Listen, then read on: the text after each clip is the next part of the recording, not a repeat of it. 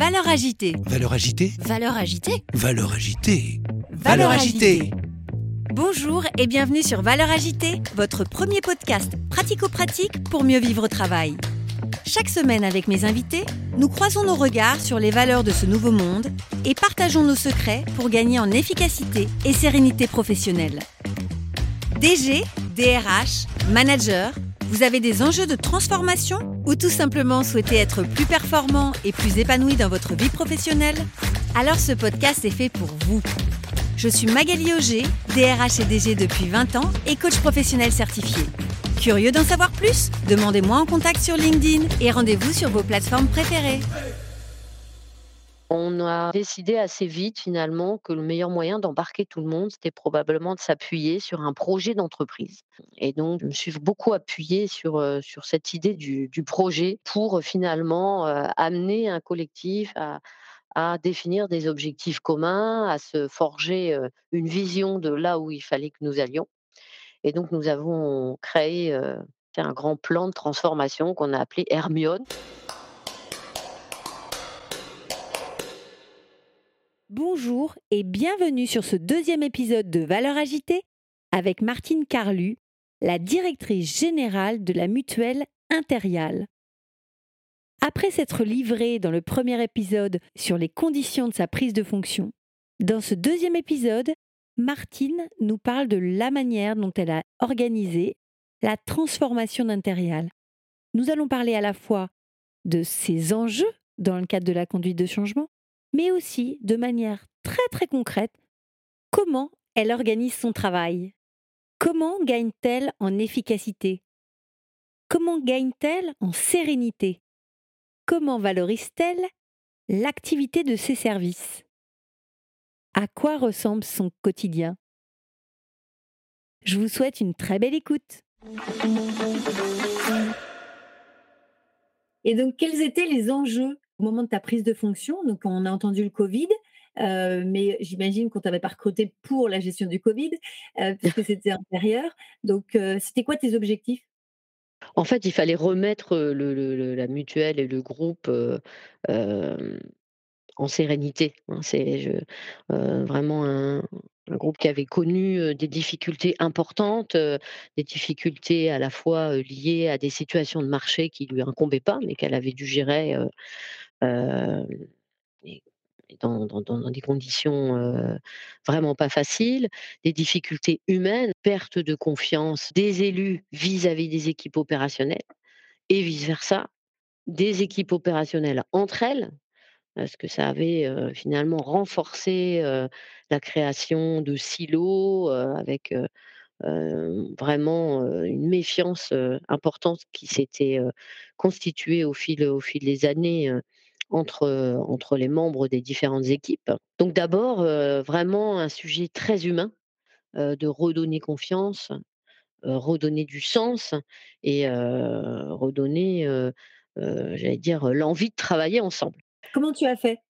D'abord, j'y ai cru, je crois. Je euh, peux finalement passer des des messages, hein. C'est que je je je suis convaincue, qu'on ne fait pas les choses, autrement qu'avec authenticité et sincérité et que si on n'est pas soi-même convaincu que ça peut marcher, heu, on aura du mal à convaincre les autres. Donc d'abord, heu, je pense que ça peut paraître, heu, un peu surprenant de dire ça, mais il fallait que j'y croie et donc moi-même, me projeter, dans un environnement, positif et trouver des relais avec qui j'avais envie de bosser, et dont dont je sentais qu'il y avait, matière finalement à construire quelque chose. Donc ça, ça a été, le premier point, je pense, assez important et construire cet écosystème autour de moi qui allait me permettre, heu, effectivement d'y croire et de le construire, heu, correctement dans le temps. Le deuxième élément, vraiment un travail de grande proximité avec le président, ça, ça a été aussi absolument essentiel. J'ai la chance d'avoir, quelqu'un avec qui je travaille, en très grande, complicité, heu, on est très alignés et donc ça a été évidemment, précieux de pouvoir à ces moments-là partager avec lui, qu'il me raconte l'histoire, que je comprenne finalement ce qui s'était passé et et quelle était, finalement l'âme qu'il y avait derrière, ces difficultés-là et sur lesquelles j'allais pouvoir, construire quelque chose. Donc ça, ça a été un un point, je pense aussi essentiel et on a pris beaucoup de décisions ensemble Heu, j'ai tenu évidemment informer très régulièrement la manière dont les choses évoluaient et on s'est recalé, heu heu, très régulièrement, sur, la manière d'avancer. Il m'a beaucoup associée évidemment aussi, vis-à-vis des élus puisque c'était important aussi que rassurer le conseil d'administration sur, la manière, dont dont tout ça a et donc j'ai pu tisser cette toile relationnelle, qui je pense était absolument clé, que ce soit avec les collaborateurs ou avec les élus, pour, redonner la confiance et donner envie. Et puis ensuite, on a décidé assez vite finalement que le meilleur moyen d'embarquer tout le monde, c'était probablement de s'appuyer sur un projet d'entreprise. Et donc je me suis beaucoup appuyée sur, cette idée du projet pour, finalement, amener un collectif à à définir des objectifs communs, à se forger, une vision de là où il fallait que nous allions. Et donc nous avons créé, dès 2 mois après mon arrivée, lancé un grand plan de transformation qu'on a appelé Hermione et donc, le le le nom aussi a été a été trouvé, ensemble avec les équipes. On a fait, des brainstorming, on a fait appel, voilà, aux bonnes idées pour, organiser finalement, la vie de l'entreprise autour d'enjeux communs et créer de la transversalité. Et aujourd'hui, on en est à Hermione acte 2, mais je crois que ça a été effectivement un levier important, heu, pour, heu, rassembler, autour, autour d'objectifs communs et donc, retrouver la confiance et le plaisir de travailler les uns avec les autres. Et puis l'autre point sur lequel j'ai beaucoup travaillé, c'est le reporting. Comme il y avait effectivement un sujet de de confiance, heu, j'ai mis en place très vite un outil, heu, qu'on appelait le flash hebdo, qui a beaucoup fait râler au moment où je l'ai créé, heu, mais qui a été, je pense, un outil de confiance collective important puisqu'il s'agissait en 2 pages de pouvoir, donner une vision de synthèse sur ce qui se passait dans la mutuelle. Pour nous, pour, les, principaux, directeurs, de l'organisation et puis communiquer aux élus pour leur donner la visibilité sur ce qui se passait et les rassurer sur nos avancées. Et ça aussi, je pense que ça a été un élément important et ce flash hebdo existe toujours et est vraiment devenu maintenant, un rituel, qui cadence un peu, la communication, entre les élus, les directions et qu'on a élargi en termes de diffusion, à une quarantaine de personnes maintenant au sein de au sein de la mutuelle et qui je pense est un fil rouge important pour tout le monde. Qui, remplit le flash, hebdo? Et bah, tout le monde, parce qu'en fait, chaque direction remonte, chaque semaine, une petite synthèse de de ce qui se passe. On a organisé ça par différentes thématiques et donc après, on consolide, c'est un travail assez lourd, hein, c'est un investissement de faire ça, puisqu'il faut récupérer, les flashs de chaque direction, les analyser, synthétiser de nouveau l'information pour que ça tienne en 2 pages. Et ensuite, effectivement faire le tri aussi des informations, pour qu'on donne, le bon bon niveau, et évidemment, la bonne tonalité, sans cacher évidemment les difficultés. Donc donc c'est c'est c'est toute une chaîne qui s'organise, finalement pour pouvoir livrer en temps et en heure, heu, ce flash, le lundi, midi. Tu as raison, il faut être précis. Et donc tu disais que, ça a fait beaucoup râler. Pour quelle raison? Bah, c'est du boulot, hein, les gens aiment pas écrire. Donc là, en plus, on leur demandait de, d'écrire, sur ce qu'ils faisaient. Donc, bah, déjà le sentiment de quoi? On vient, fouiller,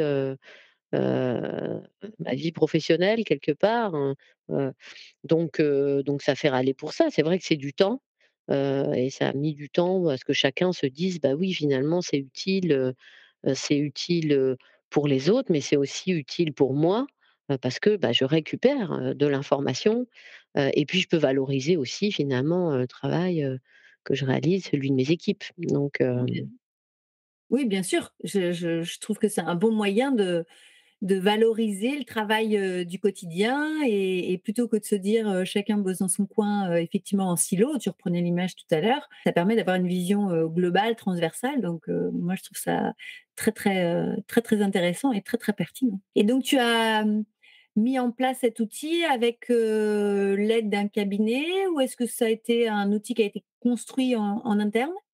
non, non, pas du tout, en interne, Il a pas pas adossé à un logiciel particulier ou? Ah non, c'est une simple feuille Word avec, 4 thèmes, les faits marquants de la semaine, les réussites, les difficultés, heu, les faits marquants de la semaine d'après. Puis un voilà, on s'est on s'est, heu, on s'est, heu, lancé, au début, on a affiné au fur et à mesure la manière de le de le rédiger et puis j'ai la chance d'avoir, heu, dans l'équipe, Bernard qui qui rédige d'une main de maître et qui qui a été mon, mon aide précieuse, pour mettre en place et et faire vivre cet outil. Tu tu n'as pas Donc fait un recrutement spécifiquement? Tu non, non, Bernard était dans l'équipe. Ensuite, j'ai bien vu qu'il était très motivé sur le sujet et donc on en est à notre numéro, heu, 132. et est-ce que ça fait toujours autant râler? Alors, le flash report est devenu, la marque de fabrique de notre fonctionnement d'équipe, donc heu, ça fait pas râler le flash report en lui-même. Ce qui fait râler, c'est la deadline, donc parce que, bah, comme tout flash report, il faut que ça soit en temps et en heure. Donc je dois, régulièrement, malheureusement, rappeler, les échéances, et râler moi aussi quand les quand les flashs sont pas livrés dans les délais.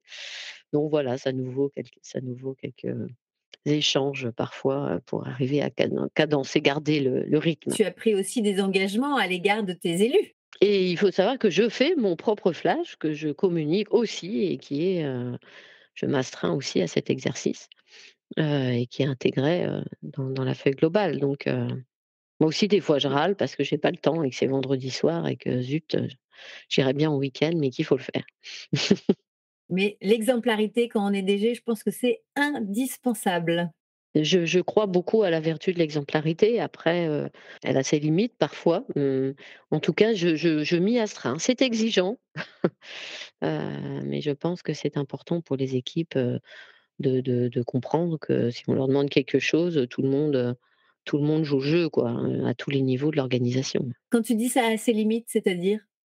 Bah, parce que malgré tout, les fonctions de DG ont, heu, des niveaux de contraintes, je pense, à force de le vivre, heu, qui sont particulièrement fortes, heu et que du coup, on voilà, peut être, en difficulté pour assumer, finalement des choses, et qu'il faut faire preuve, je pense d'une grande souplesse, hein. J'ai eu le sujet là, avec le sujet des bureaux, puisque nous passons en flex office et donc à titre d'exemplarité, eh je n'ai plus de bureau non plus. Bon, alors je dois avouer que, heu, évidemment, c'est pas simple tous les jours, de se dire, heu, compte tenu de nos agendas, de du degré de confidentialité des informations, qu'on véhicule et cetera, heu heu, c'est une contrainte, qui est, je pense, plus forte que pour, le collaborateur, qui est pas forcément confronté au même niveau, de confidentialité ou de succession de rendez-vous dans la journée. D'ailleurs, quand on est DG, c'est à peu près ça. Je ne sais pas à quoi ressemble, une journée type chez toi, mais, bah, voilà, tiens, c'est une question. À quoi ressemble une journée type chez toi? Beaucoup de réunions, beaucoup de réunions. J'essaye de garder quand même, des moments, sans réunion, mais c'est effectivement, c'est quand même, difficile. Donc le temps pour soi est quand même extrêmement, limité et compté, ouais. Alors, par exemple, justement, comment tu fais concrètement pour, réussir à à être efficace dans ton travail, pour gagner du temps, pour, t'organiser, on va dire au mieux? Est-ce que tu as des trucs et des astuces à partager avec nous? Alors on a mis en place, il y a quelque temps déjà, heu, d'un commun accord avec l'ensemble des directeurs, une charte qu'on a appelée «Travailler autrement». Que j'essaye aussi de respecter et qui comprend notamment, l'idée d'un lundi matin sans réunion. Alors, je peux pas dire que tous mes lundis matins sont sans réunion, ce serait mentir, parce que c'est vrai qu'il y a des fois des urgences et donc je finis il y a toujours, Annie, mon assistante qui me dit: «Non mais ton lundi matin, tu pourrais peut-être, heu» voilà, donc il a fini finit souvent quand même à avoir une petite réunion en fin de matinée. Mais ceci étant dit, j'ai au moins deux trois heures, heu, le lundi matin, de sanctuariser pour organiser ma semaine. Donc c'est quelque chose de précieux pour pouvoir se remémorer les échéances, optimiser l'agenda, réduire des durées de rendez-vous, heu, me remettre en tête, ce que je suis censée livrer et cetera. Réfléchir un peu. Donc ça, c'est quelque chose, pour moi que je, pense être, ex très très bénéfique. Et souvent, j'essaye aussi le vendredi soir, à partir de, 17 heures, de ne pas mettre de, réunion pour pouvoir aussi finir la semaine, les, les, mails, etc., que j'ai pas pu faire à un autre moment, de manière plus confortable. Ça, c'est un premier point. Je travaille beaucoup, évidemment, avec mon assistante. Elle m'aide énormément. donc, j'ai vraiment donné des consignes précises sur les durées de rendez-vous. Donc, je, négocie très régulièrement à la baisse des durées pour que j'ai des temps de respiration entre plusieurs rendez-vous. je prends beaucoup de notes, je, rédige pas mal de, choses moi-même pour garder aussi la mémoire de ce que je dois faire et de ce que nous avons décidé. On a pris aussi le parti de, de, faire beaucoup moins de support qu'on ne le faisait auparavant. Tu parles de quoi? Bah, le, fameux PowerPoint de 50 pages que personne ne lit. donc dans la charte que nous avons mise en place, on s'est fixé un objectif pour les présentations, par exemple, d'être sur 4-5 slides maximum avec des annexes. Donc ce qui fait qu'aussi les documents que je reçois et que que, évidemment, qui sont la base de mes prises de décision, progressivement, j'arrive à, faire en sorte qu'ils soient plus synthétiques, mieux organisés, que les réunions, évidemment, soient préparées avec un ordre du jour, timées, avec des mini-synthèses systématiques de, des conclusions, de manière à ce que le travail soit le plus efficace possible. Tu as des outils, par exemple, de, suivi de réunion pour s'assurer que les décisions qui sont prises sont bien suivies des, faits?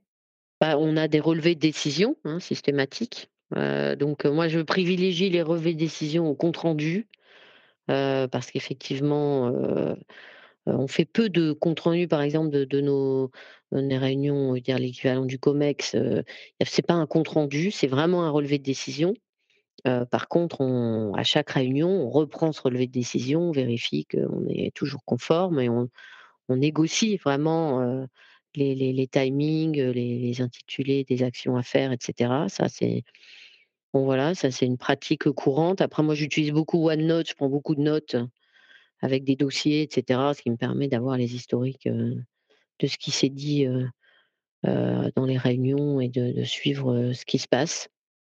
Tu n'as pas d'outils spécifiques de, justement, par exemple, pour faire des relevés de, de décision ou pour faire du suivi de projet?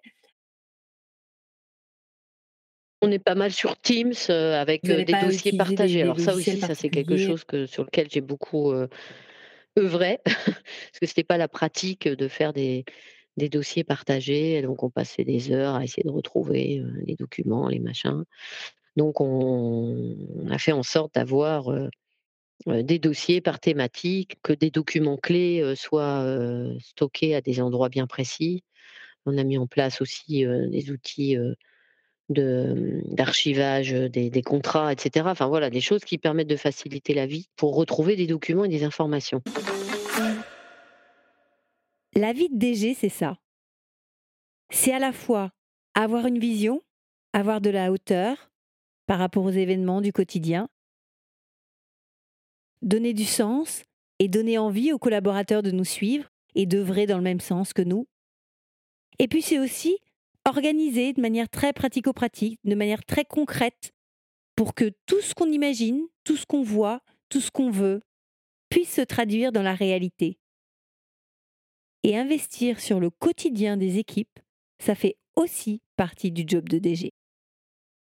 Je vous dis à tout de suite pour le troisième épisode avec Martine Carlu, où nous allons évoquer l'enjeu principal pour Intérial demain, l'évolution de la protection sociale des agents publics. Je vous dis à tout de suite.